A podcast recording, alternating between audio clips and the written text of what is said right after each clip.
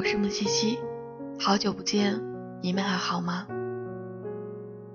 有人问我喜欢上一个人到底是什么感觉，我说大概是含在嘴里怕化掉，捧在手里怕摔坏，无论走到哪儿，心里都装着一个人，就好像冥冥之中你早已认定了他一样。你心里最害怕的事情，永远只有一样，那就是失去。是的，我曾经深爱过一个人，我们一起开心过，也一起伤心过。我承诺过要带他去冰岛看极光，他说要陪我走过一年四季，走过无数个三百六十五天。可遗憾的是，我最终还是失去了他。如果疼痛分等级的话，那么失恋时的心疼，对我而言已经超出了十分。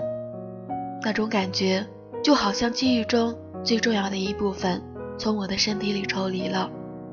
有那么一瞬间，只要一想到我的未来不会再出现他的影子，似乎整个世界就悄无声息地崩塌了。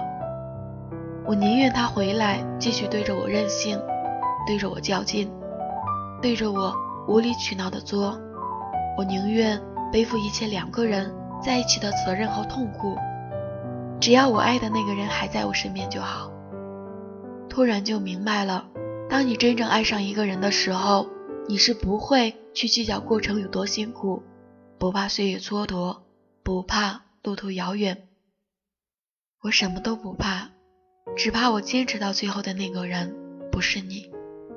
好朋友乔尔说，甜有一百种方式：吃糖、蛋糕和每天九十八次想你。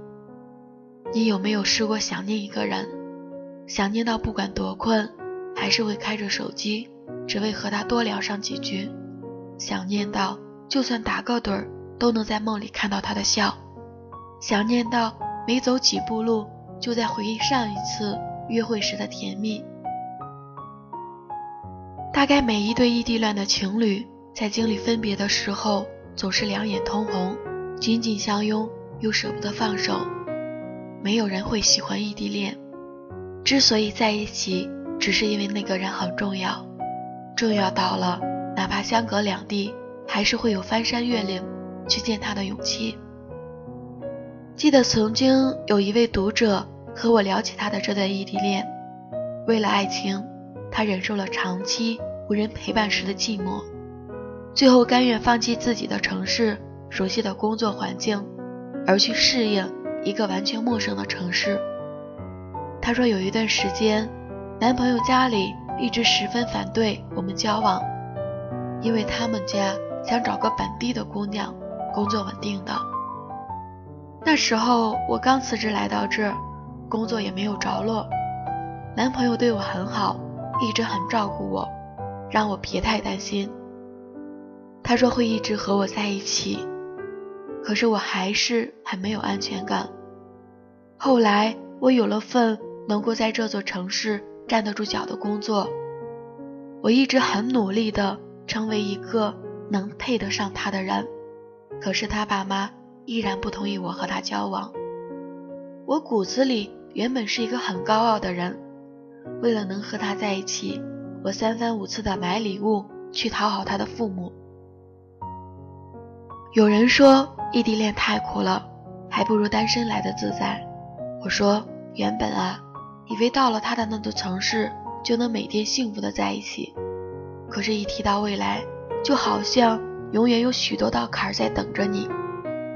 有时候我想过，要不就放弃吧，就重新开始吧。可是我骗不了自己的内心。我感谢世人千千万，还好与他相遇。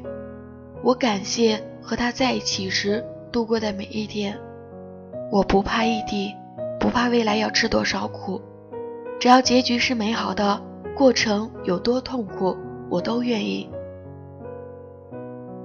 爱情似乎有某种魔力，让很多人一旦遇见就会深陷。它可以让人变得软弱，也可以让人变得勇敢。就像一直在感情上保持理智的小美。也会为了喜欢的人毫无保留的付出。她说，男朋友的工作很忙，一个月出差四次，每一次都要待上好几天，这让本来就缺少安全感的小美备受折磨。明明知道他在忙着应酬，还是会因为周末不能陪他一起吃饭看电影而难过。有时候爱上一个人，对着手机笑，对着手机哭，仿佛所有的喜怒哀乐都是因为他。可是这一切都无所谓，只要他牵我的手不放，只要能永远给我一个踏实的依靠。因为你，我不怕孤单，不怕等待。只怕时光匆匆而过，最后守在身边的那个人不是你。听过最温柔的那句话还是不要怕，有我在。大多时候的落寞，只是因为你不在我身边罢了。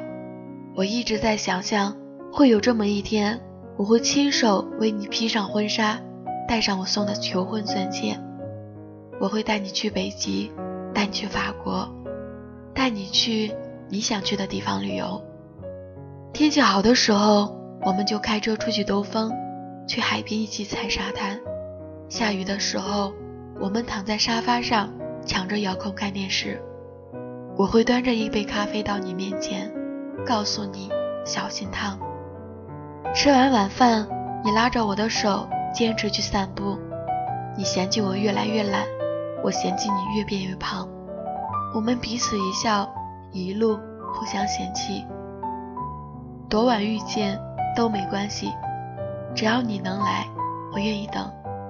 我坚持爱你，相信爱情，只是因为我想和你永远在一起。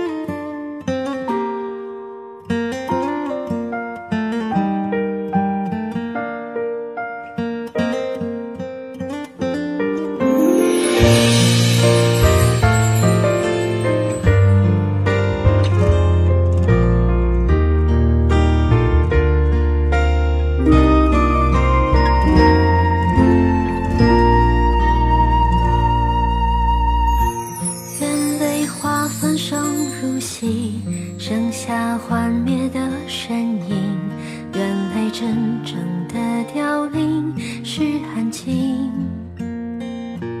天空缓慢的浮云飘散寂寞的眼底没有比最初最